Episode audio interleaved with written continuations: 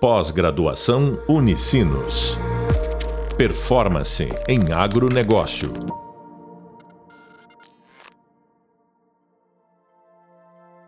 Estamos aqui no tão esperado dia, quando nós lemos recebeu o professor José Jerônimo de Menezes Lima para falar sobre a ciência de dados aplicados. Então, é, eu não vou me atrever a apresentar o professor Jerônimo, que vai faltar coisa. Eu vou pedir, professor Jerônimo, senhor é, se apresente antes desse papo, para que os nossos alunos é, tenham a satisfação de poder mensurar a sua sabedoria. Obrigado, doutor Heitor. O senhor é muito gentil comigo sempre. Mas eu fico feliz de estar aqui contribuindo com nossos alunos para falar sobre esse tema tão importante da aplicação de ciência de dados nos negócios, notadamente no agronegócio, que é o que impulsiona esse país do ponto de vista econômico. Nós temos muito orgulho do nosso agronegócio e, e nesse sentido a, a ciência de dados pode contribuir ainda mais para o sucesso desse segmento. Bem, eu sou Jerônimo Lima, eu sou formado em engenharia mecânica pela Escola Naval do Rio de Janeiro, era marinheiro antes de ir para o mercado de trabalho é, de empresas. Eu sou formado em física pela URGS e sou formado em ciência da computação pela URGS. Eu sou mestre em administração pela PUC do Rio Grande do Sul, mestre em ciência da computação pela Universidade do Colorado, nos Estados Unidos, doutor em administração pela Unicinos e, e atuo, atuo no mercado como consultor na área de gestão estratégica de negócios e ciência de dados. E na Unicinos tenho a oportunidade de coordenar três MBAs no nosso Lato Senso. O MBA de Gestão e Negócios de Tecnologia da Informação, o MBA de Business Analytics, que é um dos MBAs mais novos da universidade e um dos mais procurados também, até em função desse assunto que nós estamos conversando aqui hoje, e o MBA de Gestão de Processos de Negócio. Então, essa é a minha formação básica, doutor Heitor. E trabalho, então, hoje com consultoria, divido a minha carreira de consultor com a minha carreira acadêmica. Professor, é, quais seriam as características de uma empresa data drive? Então, é, essa, essa é, uma, é uma ótima pergunta, doutor Heitor, porque hoje, como isso é tão falado no mercado, as empresas procuram direcionar a sua estruturação de negócios analógicos para digitais. E mesmo as empresas que nasceram digitais, ou elas tipicamente são negócios de produtos físicos, depois da pandemia a gente não teve como fugir de, de, de, de alguma forma aproveitar as oportunidades da transformação digital para digitalizar ainda mais nossas empresas. Aquelas empresas que são hoje orientadas para dados, elas recebem o nome de competidoras analíticas. E a característica básica dessas empresas é que elas têm um modelo de negócio e, por consequência, também um modelo de gestão que se vale de conceitos e ferramentas de business analytics para orientar a tomada de decisão baseada em dados pelos executivos, de modo que assim eles promovam estratégias deliberadas para a inovação, a criação de valor e o aumento da competitividade das empresas. Esse é o, é o eu diria que é o núcleo duro, cerne de uma empresa que é data-driven. Mas é, tem algumas outras características que são importantes ressaltar em função desse modelo de cultura organizacional focado em dados. Então, eu diria que nós temos além dessa questão de um modelo de negócio, um modelo de gestão orientado por dados, nós temos cinco padrões de comportamento que orientam a forma de atuar dos executivos dentro de uma empresa que é orientada a dados. O primeiro deles é a democratização do uso dos dados em todas as áreas.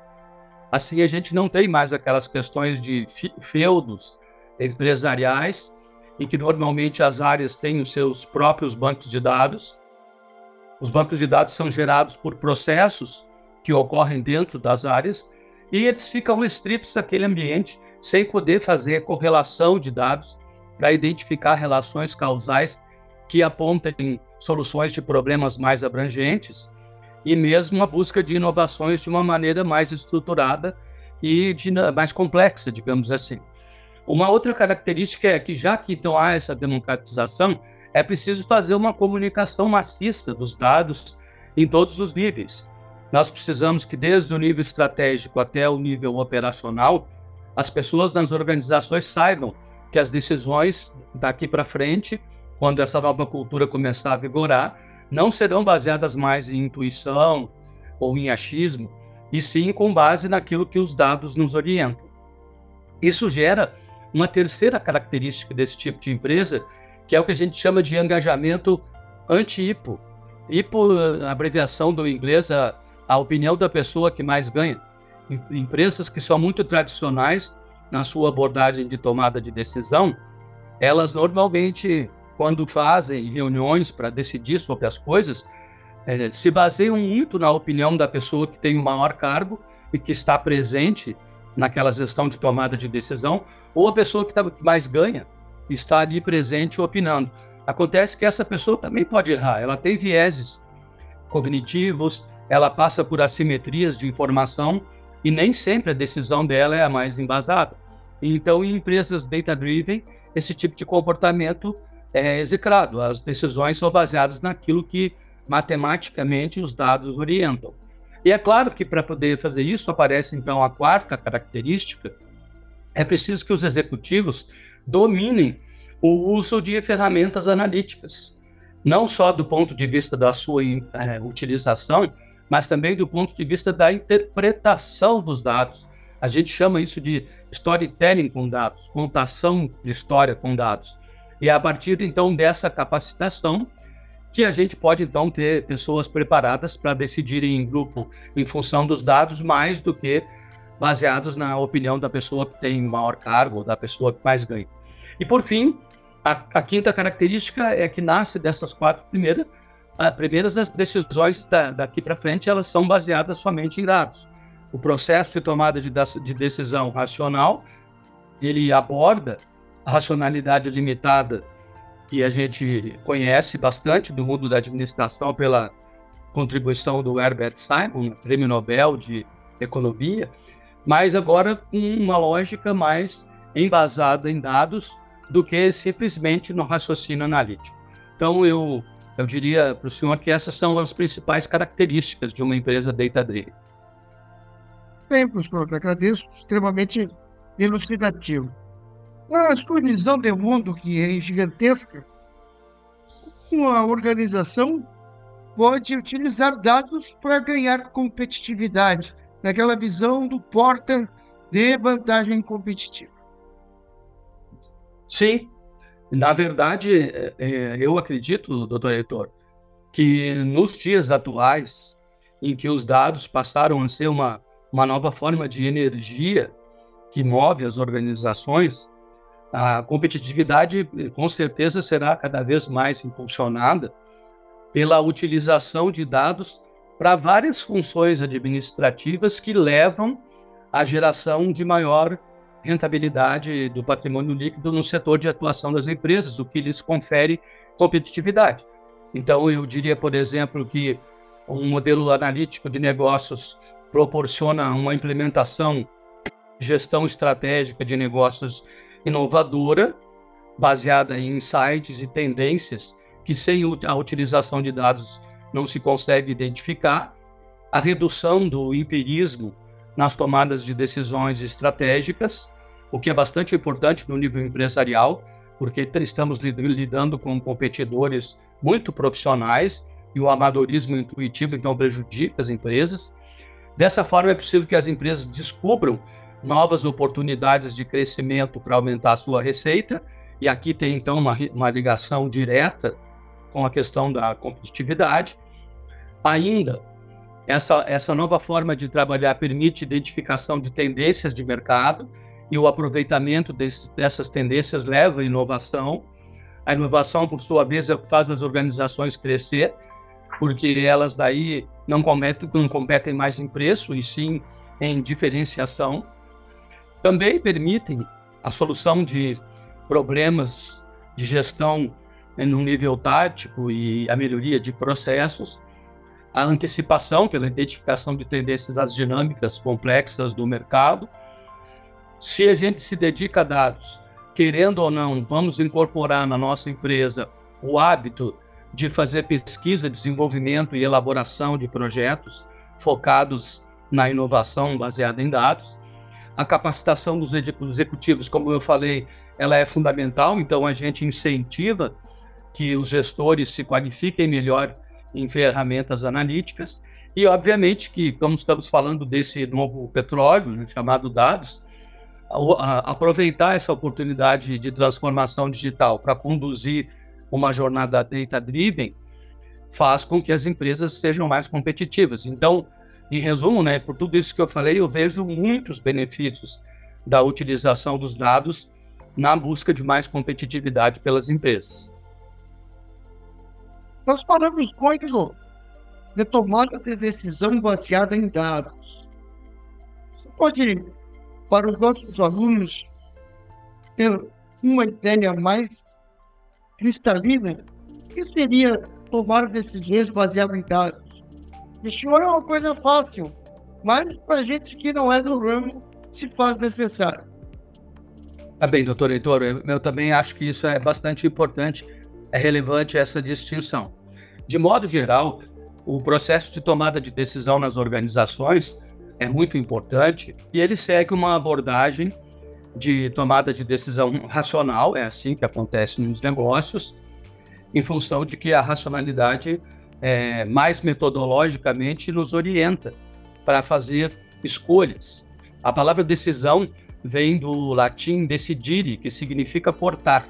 Então, quando a gente toma decisões, a gente faz escolhas, a gente corta coisas que não nos interessam, não nos impactam positivamente e opta por aquelas que vão nos trazer mais benefício. Se nós não usamos dados para fazer isso, a, to a, tomada de decisão ela fica muito empírica. Ela é baseada apenas na experiência do decisor, né, em percepções do decisor e eventualmente das pessoas que estão discutindo com ele no momento da tomada de decisão e opiniões. E aí tu sabe que opiniões, cada um tem a sua, porque dependendo de onde a pessoa nasce, onde ela cresce, onde ela vive, da cultura do lugar, da cultura da empresa, da formação que ela teve, obviamente que ela tem fatores que influenciam o seu jeito de pensar e a sua tomada de decisão de modo diferente. Então acaba que não se tem muita segurança quando a tomada de decisão acontece com base nessas abordagens opinativas ou de apenas percepções daquilo que acontece. Diferentemente, na abordagem baseada em dados, desde o início do processo decisório, nós vamos nos valer de modelos matemáticos e estatísticos para extrair dos dados o que, que aconteceu e por que, que, a, que a coisa aconteceu, por que, que o fato aconteceu.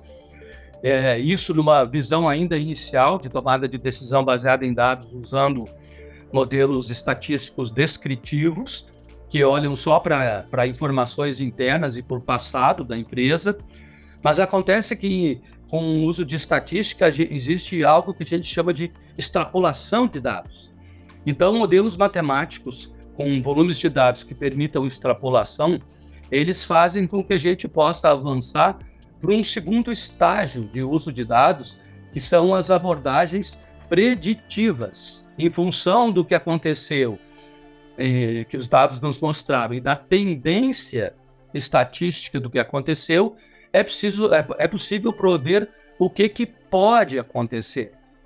E assim, então, a gente tem um ganho. Normalmente, quando uma empresa já evoluiu para um estágio de tomada de decisão baseada em dados mais adiantado, ela, além de matemática e estatística descritiva que olha só para dentro e para o passado, começa a olhar também para fora e buscando tendências insights para o futuro. E isso, de novo, vai ao encontro da, do conceito de competitividade porteriano. E mais ainda, num estágio mais elevado, a competição analítica permite que, num, num terceiro momento, se faça análise prescritiva dos dados. A análise prescritiva em função de que a preditiva disse o que pode acontecer, ela também orienta qual é o melhor caminho a ser tomado. Como no processo de tomada de decisão são geradas alternativas que os, que os, os executivos, os gestores têm que escolher, a análise prescritiva ainda nos faz, nos dá essa facilidade. Ela diz, olha, se vocês escolherem a alternativa A, pode acontecer tal coisa. Se escolherem a B, tal coisa. A C, tal coisa. E isso tudo, então, enriquece grandemente o processo decisório. E é, e, e é essa lógica toda de uso de dados, primeiro com análise descritiva, depois com análise preditiva e depois com análise prescritiva, que determina a diferença entre a tomada de decisão uh, baseada na racionalidade limitada e a tomada de decisão baseada em dados. Bem, professor, assim, o que, que seria uma competição analítica?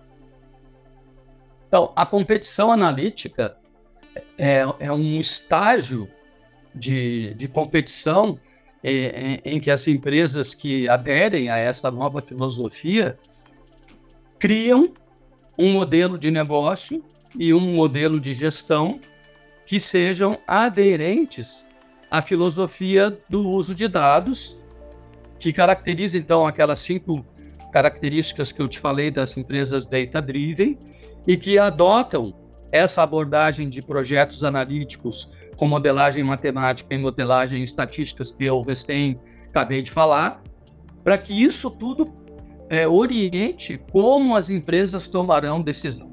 E essas decisões, então, baseadas em dados, não serão baseadas em percepções e, e, e dados empíricos, né, ações empíricas, e sim em algo que é mais robusto, mais concreto, que tem relações causais mais consistentes. E isso impulsiona a inovação, a criação de valor e o aumento de competitividade. Então, uma empresa que, que atua em competição analítica, ela tem essas características, né? um modelo de negócio analítico, um modelo de gestão analítico, ela usa conceitos e ferramentas de business analytics, a tomada de decisão não é mais só um processo de racionalidade limitada, e sim baseada em dados, e tudo isso para gerar inovação nos negócios, criação de valor para as partes interessadas, e o que é mais importante, desde a tua primeira pergunta aqui, é, com isso as empresas possam ser mais competitivas. Professor, é, para nós encerrarmos, é, gostaria que tu me fizesse uma avaliação porque nós que temos sabemos o que significa ter no seu currículo um certificado da Unicinos. Olha, doutor Heitor, a Unicinos é uma das maiores universidades do país, uma das maiores da América Latina, e eu reputo que todos aqueles nossos alunos que vêm até a Unicinos fazer nossos MBAs eles angariam, além de uma sólida formação acadêmica, todo um respaldo, é, eu diria assim, filosófico, em relação ao que prega a comunidade jesuíta, para que a gente forme bons cidadãos e esses bons cidadãos se transformem em bons empresários e em bons executivos.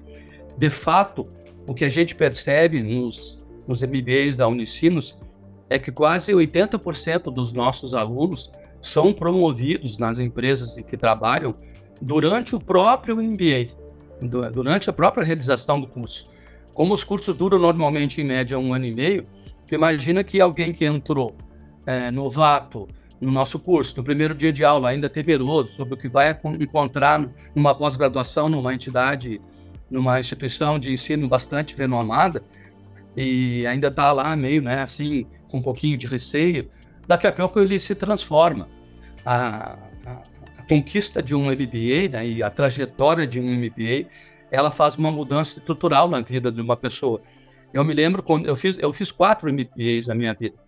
E quando eu fiz o primeiro, eh, logo em seguida que eu me formei no primeiro, eu já fui promovido na empresa que eu trabalhava, que era uma empresa de, de tecnologia da informação. E eu percebo que nossos MBAs Unicinos também têm essa característica. Os nossos alunos não só têm uma sólida formação acadêmica, como também uma estrutura de valores morais elevados relativos à comunidade jesuíta e se tornam excelentes empresários e excelentes gestores.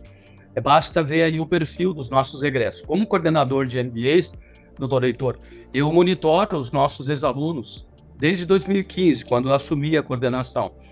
E eu te garanto que 80% deles são muito bem sucedidos na sua carreira. A gente, quando faz as aulas inaugurais todo ano, chama três ex-alunos para dar seu depoimento e eles corroboram é, nas suas falas aquilo que eu acabei de te falar aqui também. Então eu, eu cumprimento aí nossos alunos pela iniciativa e desejo que eles também sejam muito bem sucedidos nas suas carreiras. Então, Jerônimo, sempre é muito prazeroso ouvi-lo e nós sempre somos aprendentes diante da tua sabedoria. Eu te agradeço profundamente por tu teres tirado aí um, um espaço da tua agenda para falar com os nossos alunos e aos nossos alunos nós estamos brindando esse elixir à sabedoria. Tá? Então, é, esperamos que vocês leiam o nosso hub é, escutem todos os nossos hubs que nós estamos postando aí para a cultura de vocês. E não se esqueçam que a bibliografia lá não está para bonito, ela está para você ficar uma sabedoria mais bonita. Pós-graduação Unicinos. Performance em agronegócio.